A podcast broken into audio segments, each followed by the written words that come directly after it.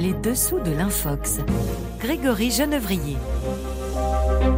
Bonsoir à toutes et à tous, bienvenue dans les dessous de l'Infox. 27 jours après l'attaque terroriste du Hamas et le début de la guerre entre Israël et les mouvements armés palestiniens, la désinformation ne faiblit pas sur les médias sociaux. Vidéos sorties de leur contexte, photos truquées, traductions manipulées, cette guerre se joue aussi en ligne dans le champ informationnel. Alors quels sont les faux récits qui circulent le plus Sait-on qui se cache derrière ces manipulations? On en parle avec Shin Labé, rédactrice en chef Europe de NewsGuard, une société américaine spécialisée dans la surveillance de la désinformation en ligne. Sur les réseaux sociaux, justement, une photo circule montrant Lionel Messi avec un drapeau israélien entre les mains. Olivier Four de la cellule InfoVérif de RFI a mené l'enquête sur cet infox, symbole d'une pratique déjà largement documentée. Et puis nous parlerons du Nigeria où la mort mystérieuse du chanteur et rappeur Mobad suscite interrogations et désinformation. Erin Flanagan de l'AFP Factuel nous alerte sur un discours détourné du président Bola Tinubu. Mais avant ça, place à l'invité.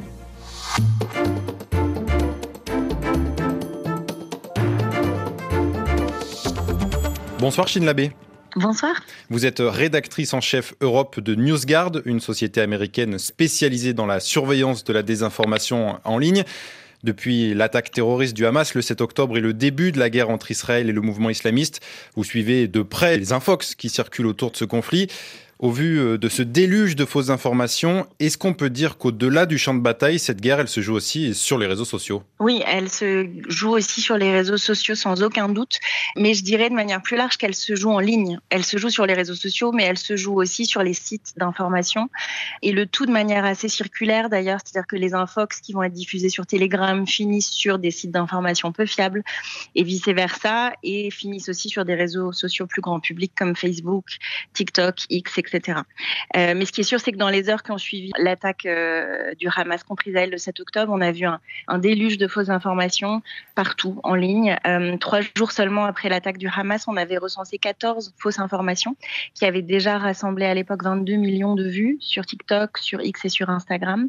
Et aujourd'hui, j'ai regardé tout à l'heure, notre équipe d'analystes a identifié 21 mythes qui circulent sur X, sur TikTok, sur Facebook, sur Instagram et sur des sites d'information. Et ces mythes, ils ont donc ces fausses informations, ces infox, elles ont été relayées sur 130 sites d'information à ce jour, dont 13 sites francophones, mais c'est aussi des sites en anglais, en italien, en allemand, en russe, en arabe, en grec. Tout ça pour dire que la, guerre, elle se joue aussi en ligne et bien au-delà du Proche et du Moyen-Orient. C'est quoi? C'est aussi une guerre de, perception, une guerre d'émotion? Ben, C'est une guerre de narratif aussi, euh, c'est certain, avec des, des narratifs qui s'entrechoquent et des fausses informations qui parfois sont utilisées euh, pour dire tout et son inverse parmi toutes ces manipulations que, vous avez analysées, que ce soit côté Hamas ou, côté israélien d'ailleurs, quels sont les faux récits qui, circulent le plus aujourd'hui? Alors on a vu beaucoup d'images et de vidéos bien réelles mais qui sont sorties de leur contexte ou alors qui sont issues d'autres terrains de conflit ou qui sont issues euh, d'Israël euh, ou de Gaza mais d'avant le conflit et qui vont être présentées à tort comme montrant Israël ou Gaza ou étant liées au conflit. Par exemple, on peut citer les images qui étaient censées montrer l'ambassade d'Israël à Bahreïn en feu et qui en fait datent de novembre 2012. On a vu des, images de jeux vidéo présentées comme réelles. Euh, on a vu des documents falsifiés, notamment des faux mémos de la Maison Blanche. Et ça, c'est autant de choses qu'on avait vues déjà dans la guerre euh, Russie-Ukraine. Donc, c'est des, techniques qu'on connaît assez bien. Une autre tendance qui est très forte ces derniers temps et qui est intéressante aussi, c'est et qu'on avait d'ailleurs aussi vu euh, pour la guerre Russie-Ukraine, c'est la publication de fausses vidéos qui vont reprendre l'iconographie de grands médias ou le style de grands médias et donc qui vont faire croire que des médias dits mainstream ont rapporté des informations informations qui sont en réalité fausses. Oui, c'est le cas euh, de la BBC et le Figaro, notamment, leur identité avait été usurpée. Exactement. Et parmi, sinon, si vous voulez des exemples un peu plus concrets d'un Fox euh, qui ont été très populaires, il y a euh, sans doute la plus populaire, c'est l'idée que l'attaque du 7 octobre contre Israël était une opération sous faux drapeau, c'est-à-dire qu'il s'agissait en fait d'une attaque orchestrée par Israël ou par ses alliés occidentaux pour justifier une riposte sur Gaza. Cette idée de faux drapeau, c'est une théorie du complot qui est très classique, qui est quasiment un réflexe pour certains colporteurs d'un Fox à chaque grande crise On l'a vu beaucoup autour du 11 septembre, l'idée que la en réalité la CIA était derrière l'attentat. On l'a vu même tout récemment avec la tuerie qu'il y a eu dans le Maine, dans un bar-restaurant et une salle de bowling à Lewiston. Donc ça, c'est un réflexe assez fréquent, commun, et ça a été très populaire autour de l'attaque du, du 7 octobre, très viral. On peut aussi, dans les, dans infos très populaires, citer l'idée que l'Ukraine aurait vendu euh, au Hamas des armes données par des pays occidentaux, ce qui montre aussi qu'il y a un entremêlement des, des, conflits, alors que, bon, à ce jour, rien ne suggère que l'Ukraine ait envoyé des armes occidentales au Hamas, ni que des armes aient d'ailleurs quitté illégalement l'Ukraine. Beaucoup de fausses informations euh, qui deviennent très populaires. Dans tout ce torrent d'infox, on a vu, vous l'avez dit, des vidéos sorties de leur contexte, des images truquées, des traductions manipulées, des techniques euh, qu'on connaît bien, mais ce qu'on voit aussi de plus en plus autour de, de ce conflit israélo-palestinien, Chine Labé, ce sont aussi les images générées par l'intelligence artificielle. Alors, on en a vu effectivement euh, des images générées par IA, même si je dirais que c'est pas la majorité des infox à ce stade. Comme vous le disiez à juste titre, les méthodes, et comme je le décrivais avant, les méthodes artisanales plus classiques fonctionnent très bien et elles font déjà beaucoup de dégâts. Donc, à ce stade, on n'a pas vu l'utilisation de masse encore euh, de l'IA pour la diffusion de fausses images euh, ou vidéos. On, en voit quand même. Donc, un exemple très récent, c'est cette image qui est censée montrer un, camp de réfugiés pour les, Israéliens euh, déplacés par la guerre, qui a été largement partagée sur les réseaux sociaux et qui semble avoir été générée par, par l'IA. Mais surtout, ce qui est intéressant, c'est qu'en miroir, en fait, on voit beaucoup le spectre de l'IA être utilisé pour faire douter de, de choses bien réelles. Et donc, affirmer à tort que des images sont fabriquées de toutes pièces. Donc, je vous donne un exemple très concret. Le 12 octobre, euh, Benjamin Netanyahu a relayé sur X trois photos euh, montrant des bébés qui, euh, a-t-il dit, et là je cite, auraient été tués et brûlés par les monstres du Hamas. Et tout de suite, on a vu des médias qui ont affirmé que l'une de ces trois photos avait en fait été créée par intelligence artificielle pour affirmer euh, euh, que le Hamas euh, avait, avait tué des bébés. Et, et, ces médias ont dit, regardez, en fait, c'est l'image d'un chien qui a été utilisée pour générer par IA celle du bébé. En fait, pas du tout. Il semblerait que ce soit l'image du chien qui a été générée par IA pour imiter la photo du bébé, pour nourrir ce, récit. Donc ça, c'est hyper inquiétant parce que même si la, la, déferlante des images fabriquées de toutes pièces par IA, pour l'instant, elle n'a pas vraiment eu lieu, son effet, à savoir le la remise en question de toute image, bah, il est déjà bien, bien là. Et on voit des acteurs un peu partout se servir de, de cela euh, pour remettre en doute des, des, images bien réelles. Oui, parce que c'est un des, des, autres faits marquants de toute cette désinformation, c'est qu'elle vise régulièrement des, des photos d'enfants blessés, de cadavres de bébés. Certaines vraies photos sont accusées à tort d'être fausses et inversement, des, fausses photos sont au contraire présentées comme étant euh, authentiques. Comment expliquer euh, cette instrumentalisation des enfants dans la désinformation? Malheureusement, c'est pas très étonnant au sens où, bon, d'abord, il y a énormément de victimes qui sont des enfants dans ce conflit. Euh, et ensuite, bah, les images d'enfants, ça fait appel aux émotions les plus vives. Euh, ça, suscite énormément d'engagement. C'est normal quand on parle d'un enfant qui est maltraité, qui est torturé, c'est très choquant. Donc, ça va être très relayé, très commenté. Que ce soit d'ailleurs pour euh, relayer l'information ou pour dire attention, c'est faux. Mais en tout cas, ça génère de, l'engagement.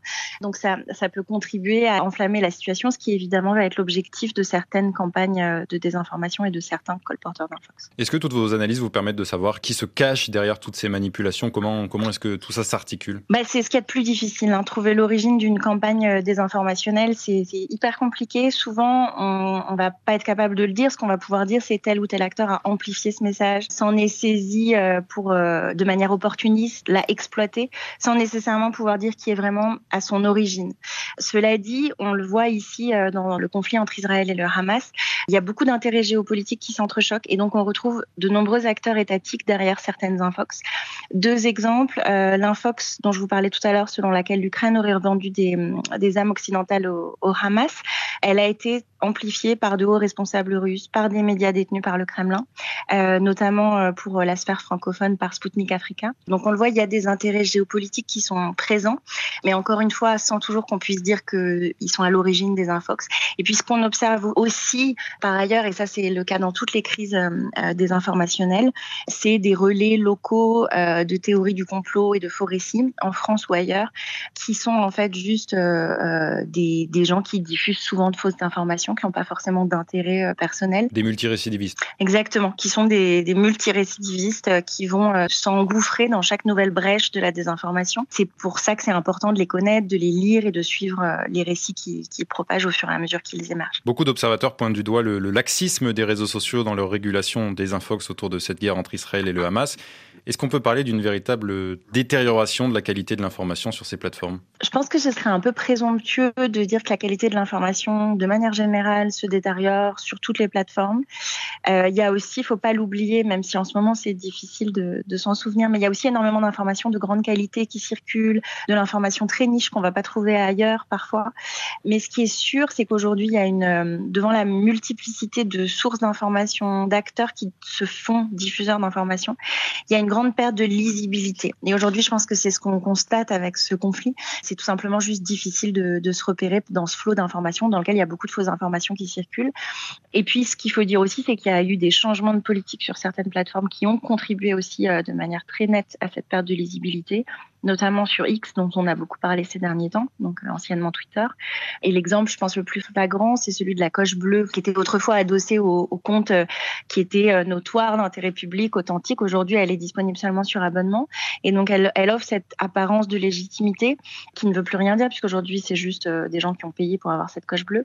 Et de nombreux colporteurs d'infox s'en sont saisis. Et aujourd'hui, dans un rapport récent, on a montré que les utilisateurs vérifiés sur X produisent près de trois quarts des affirmations fausses ou sans fondement plus virales liées à la guerre sur la plateforme. Donc ça, c'est le genre de choses qui est inquiétante, qui fait que non seulement il y a une perte de lisibilité parce qu'il y a de plus en plus d'informations qui s'entrechoquent, mais aussi parce qu'il y a des décisions des plateformes qui vont contribuer à cette, à cette perte de lisibilité. Donc ça, effectivement, euh, c'est inquiétant. Raison pour laquelle il faut euh, toujours se méfier et toujours interroger les, les sources que l'on observe.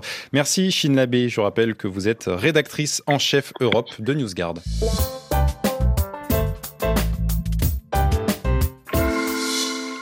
Dans ce flot d'infox autour du conflit israélo-palestinien, certains sympathisants d'Israël ou de la Palestine exploitent la notoriété des stars de football à coups d'images manipulées.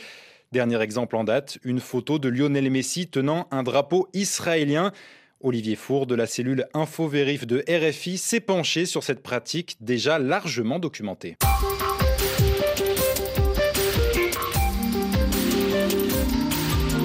Bonsoir Olivier Four. Bonsoir Grégory. Lundi dernier, l'international argentin Lionel Messi recevait son huitième ballon d'or. Au même moment, l'armée israélienne s'enfonçait dans la bande de Gaza et il n'en fallait pas plus pour que la star du ballon rond se retrouve en photo sur les réseaux sociaux avec un drapeau israélien entre les mains. Oui, l'image a été visionnée des centaines de milliers de fois. C'est une capture d'écran d'un post Instagram. Lionel Messi, tout sourire, prend la pose. Il tient une pancarte frappée de l'étoile de David, symbolisant un drapeau israélien flottant au vent. Une recherche par image inversée permet de constater que cette image a été partagée sur plusieurs réseaux sociaux, comme Facebook ou X, anciennement Twitter. Oui, sauf que voilà, cette image, elle a été modifiée. Au premier coup d'œil, on s'en aperçoit car la texture du drapeau n'a pas grand-chose à voir avec le fond de l'image. Il s'agit d'un trucage et nous avons retrouvé l'image d'origine.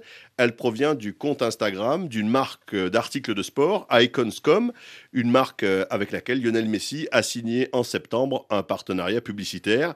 L'image a été copiée et modifiée à la place d'une pancarte sur laquelle était inscrit le nom de cette marque, quelqu'un a superposé un drapeau israélien. Et ce n'est pas la première fois qu'un international de football est victime d'une tentative de récupération. Oui, par exemple, toujours sur fond de guerre au Moyen-Orient, on a vu remonter à la surface des images de la star Cristiano Ronaldo, le grand rival de Messi. Mais lui porte une pancarte aux couleurs palestiniennes.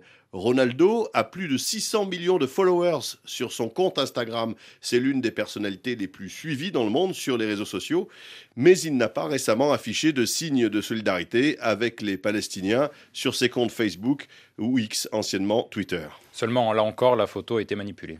Oui, et l'agence France Presse s'était déjà penchée sur la question en 2019. Résultat, la photo truquée remonte à 2011, et on pouvait s'en douter, car il apparaît beaucoup plus jeune qu'aujourd'hui sur cette Sur la photo originale, il brandissait une affiche en soutien aux habitants de la ville de Lorca, dans le sud de l'Espagne, frappée par un tremblement de terre à cette époque. On pouvait alors y lire Todos con Lorca, tous avec Lorca, qui a été transformé en Todos con Palestine, tous avec la Palestine, Un drapeau palestinien a même été ajouté sur la partie gauche de l'image, mais c'est un faux. D'une manière générale, on sait d'ailleurs, Olivier, que les footballeurs évitent de prendre position sur des sujets aussi sensibles. Oui, surtout quand il s'agit de superstars comme Ronaldo ou Messi. Le club d'ailleurs peut donner des consignes car des prises de position trop tranchées peuvent heurter une partie du public et des sponsors. D'une manière générale, il y a toujours une dimension euh, géopolitique dans le football.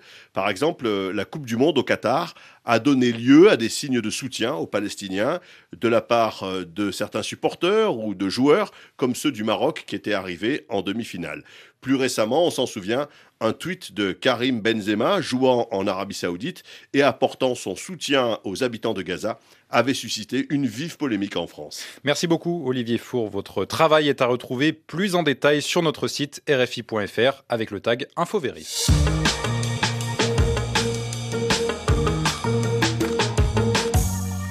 Allez, cap maintenant sur le Nigeria, où la mort mystérieuse du chanteur et rappeur Mobad fin septembre continue d'agiter le pays et les réseaux sociaux. Des milliers de personnes ont manifesté pour qu'une enquête soit ouverte, mais plus d'un mois après sa mort, des questions subsistent. Un contexte particulièrement propice aux infox. Bonsoir Erin Flanagan. Bonsoir. Vous êtes journaliste pour l'AFP Factuel, la cellule de vérification de l'agence France Presse. Depuis le décès du chanteur de 27 ans, une vidéo circule sur TikTok. Elle affirme que le président du Nigeria, Bola Tinubu, aurait directement évoqué la mort de Mobad pendant un discours télévisé, Erin. Dans la vidéo, le président Tinubu semble dire qu'un autre rappeur, Naremali, est impliqué dans le mort de Mobad et qu'il n'a pas pu être arrêté en raison de liens commerciaux. En voici un extrait.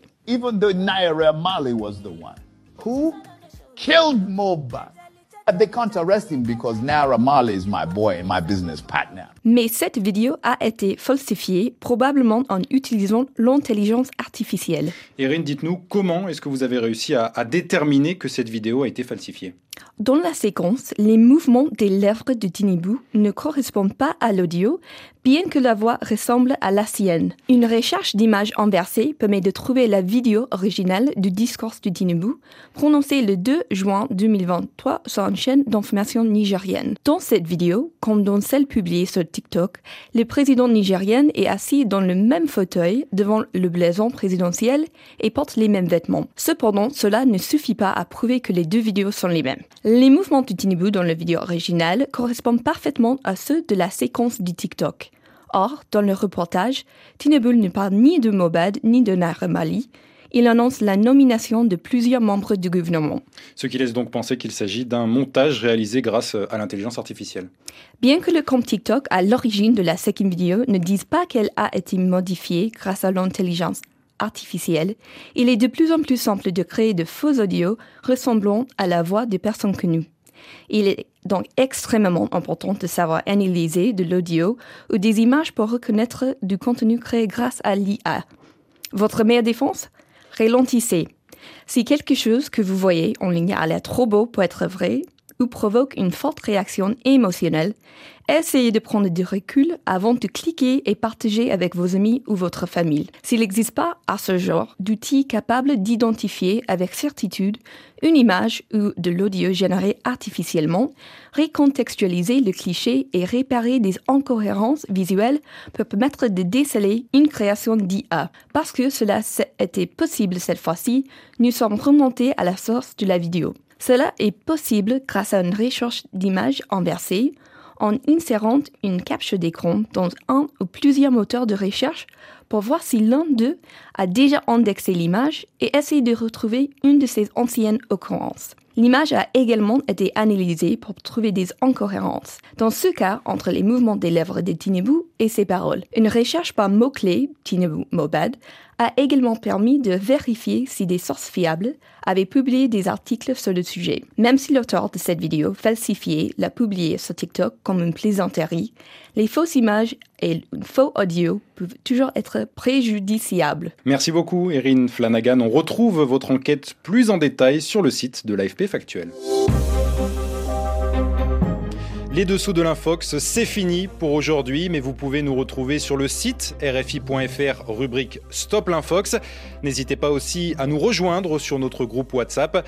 Pour ça, c'est simple, envoyez-nous un message au plus 33 6 08 94 93 05. Merci à notre invité et à nos chroniqueurs, ainsi qu'à Claude Battista à la réalisation de cette émission. Rendez-vous la semaine prochaine et avant ça, place à Accent du Monde sur RFI.